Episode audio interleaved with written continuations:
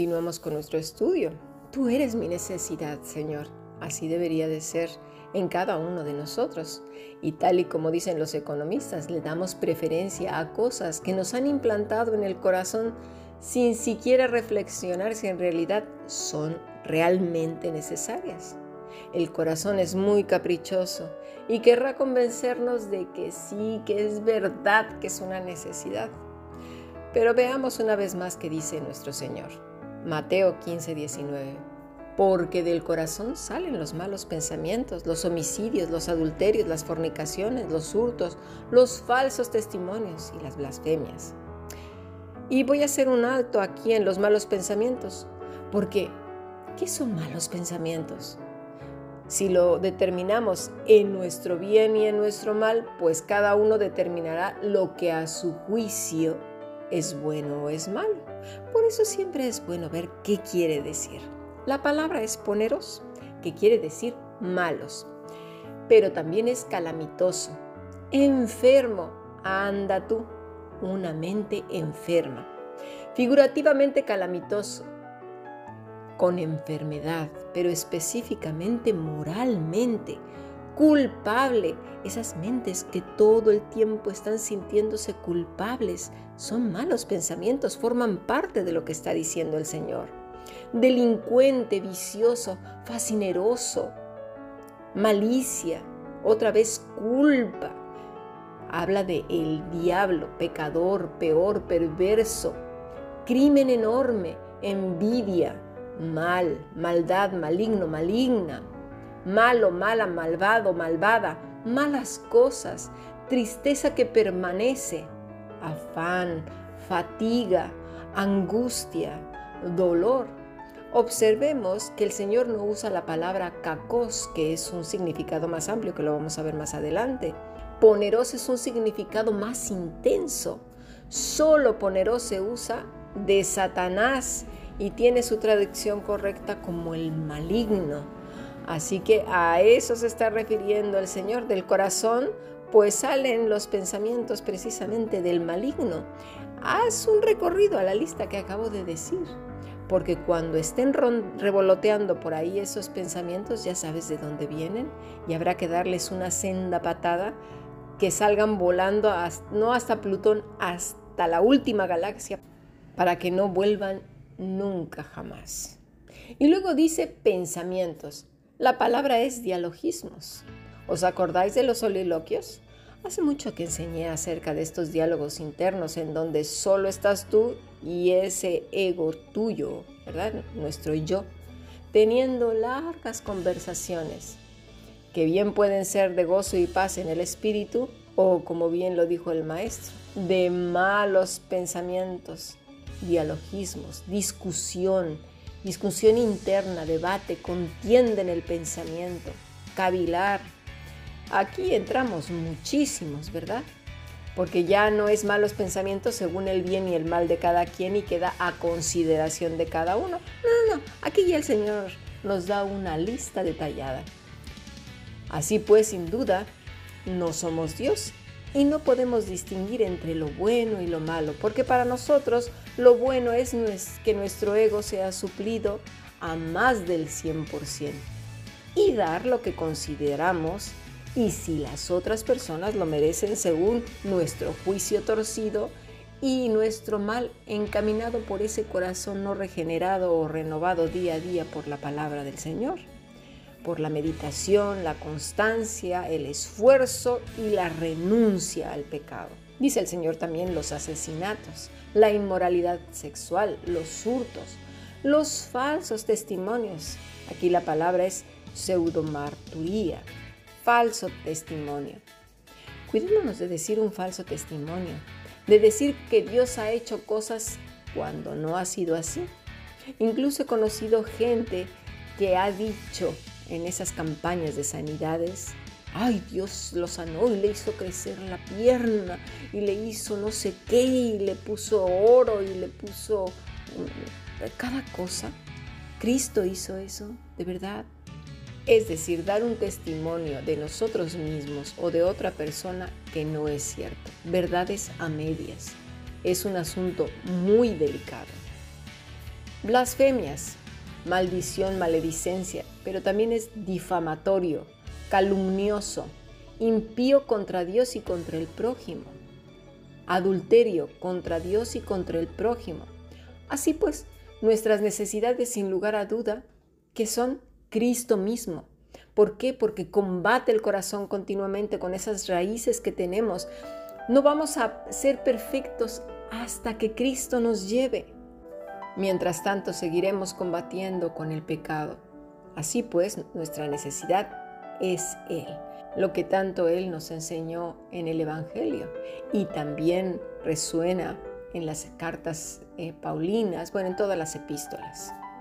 Vamos a ver eh, primera de Juan 3, 21, 22. Amados, si nuestro corazón no nos reprende, confianza tenemos en Dios y cualquier cosa que pidiéramos la recibiremos de Él, porque guardamos sus mandamientos y hacemos las cosas que son agradables delante de Él.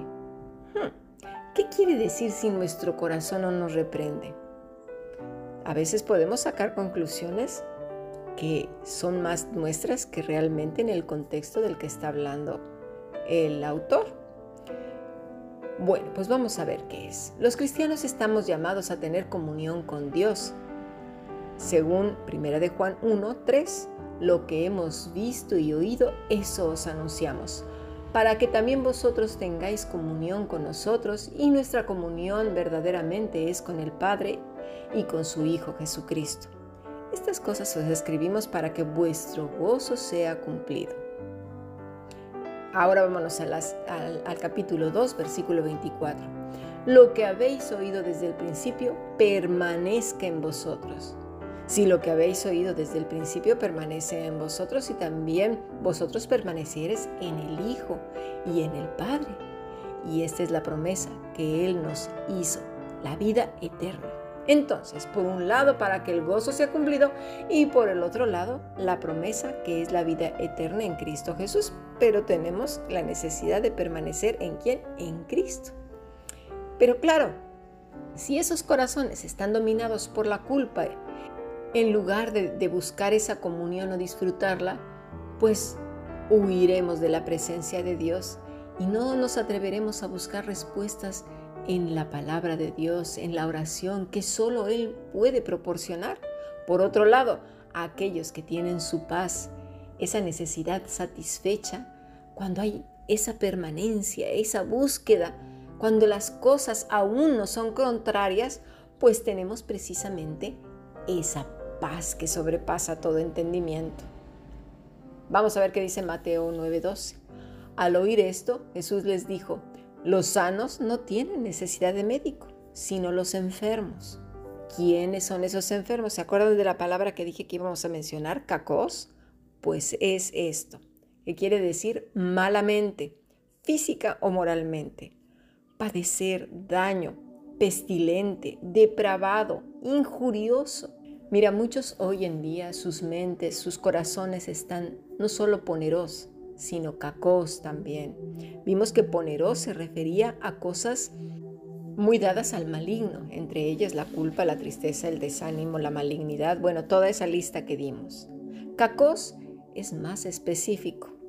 No sé, algunas cosas se combinará el cacos con el poneros o habrá más de una o de otra. Lo que sí sabemos es que hay un, aún hay cosas en el corazón que deben de ser tratadas a causa de no ser tratadas, la vida se vuelve una losa pesada, un tormento y no puede disfrutarse, porque simplemente sabes que están ahí, pero no se dan los siguientes pasos.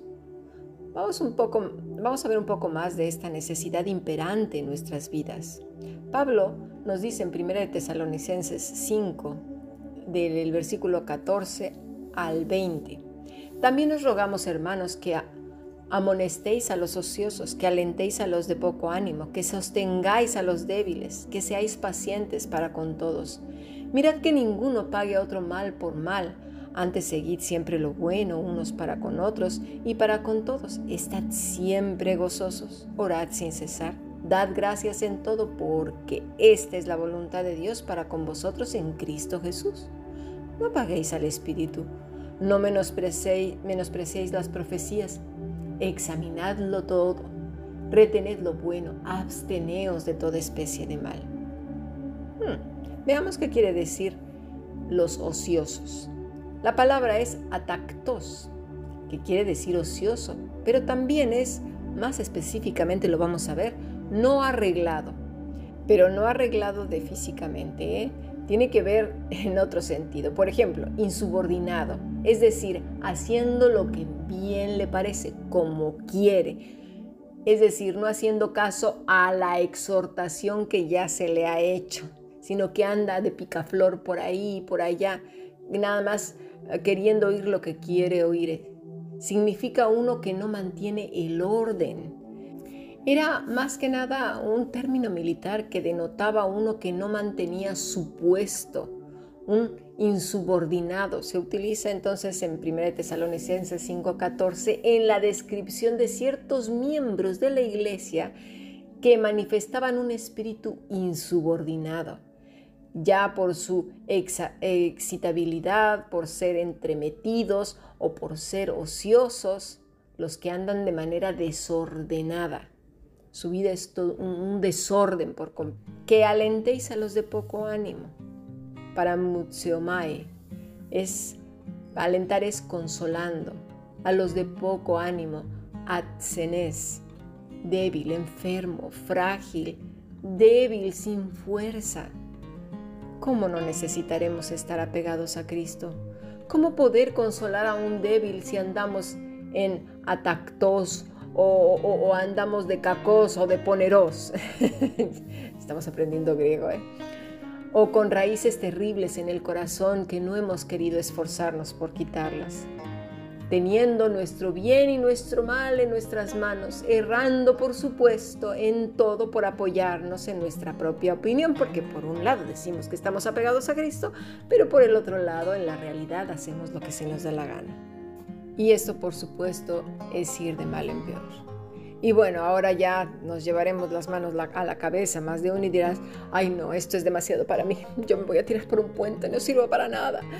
Bueno, y bien has dicho, no servimos para nada porque sin Cristo no podemos hacer nada de esto. Y justo el querer tirarse por un puente es la actitud que tomó Judas, muy contraria a la de Pedro, en la que sí hubo un verdadero arrepentimiento. Dice por otro lado, mostrando paciencia.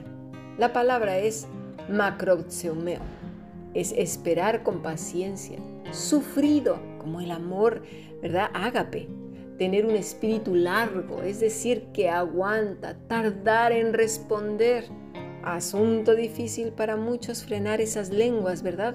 Porque el corazón está ahí adentro revolotando como una gallina a punto de ser degollada. ¡Qué barbaridad!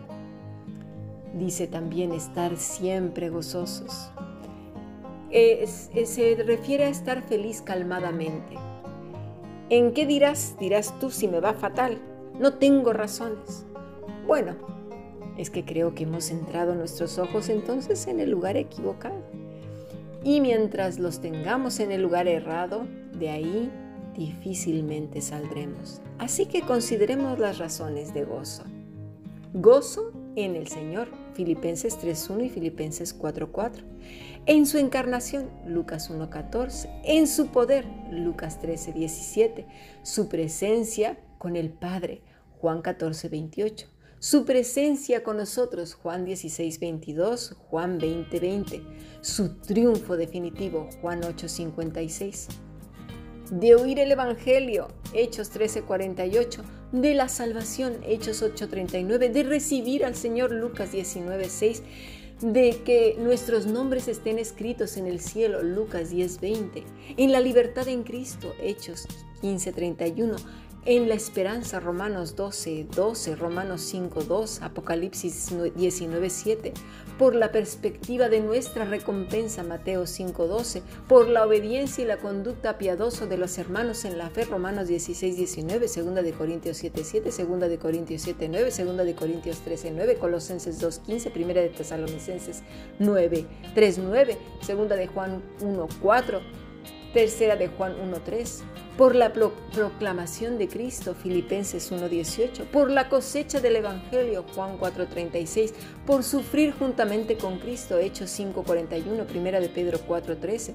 por sufrir por causa del Evangelio, Segunda de Corintios 13.9, Filipenses 2.17, Colosenses 1.24, en persecuciones, pruebas y aflicciones, Mateo 5.12, Lucas 6.23, Segunda de Corintios 6.10, por la manifestación de la gracia, Hechos 11:23, por reunirnos con hermanos en la fe, Primera de Corintios 16:17, Filipenses 2:28, por la recepción de, muestras de amor y de comunión, Filipenses 4:10, por el regocijo de otros, Romanos 12:15, Segunda de Corintios 7:13, por saber del bienestar de otros, Segunda de Corintios 7:16. ¿Te parece poco? Lo que pasa es que, claro, todas estas necesidades no están tan centradas en el ego. Y es ahí donde decimos, ouch, eh, creo que estoy siendo demasiado egoísta. Dice entonces nuestro pasaje, orad sin cesar, dad gracias a Dios en todo, porque esta es la voluntad de Dios para con vosotros en Cristo Jesús. No apaguéis al Espíritu Santo. ¿Cómo lo podemos apagar? Pues con esos pensamientos poneros y con ese corazón cacos. No menospreciéis las profecías, es decir, las predicaciones, las enseñanzas. Examinadlo todo, por eso viene, no las menosprecies, pero examínalas. Lee la escritura, ¿verdad? Lo que te digan, reténlo. Ya que lo examinaste y viste que era provenía de las escrituras, que era la voluntad de Dios, reténlo, reténlo en tu corazón y absteneros de toda especie de mal. Esta es nuestra necesidad. Cristo es nuestra necesidad. Con Él todo lo podemos, pues nos fortalece. Sigamos aprendiendo.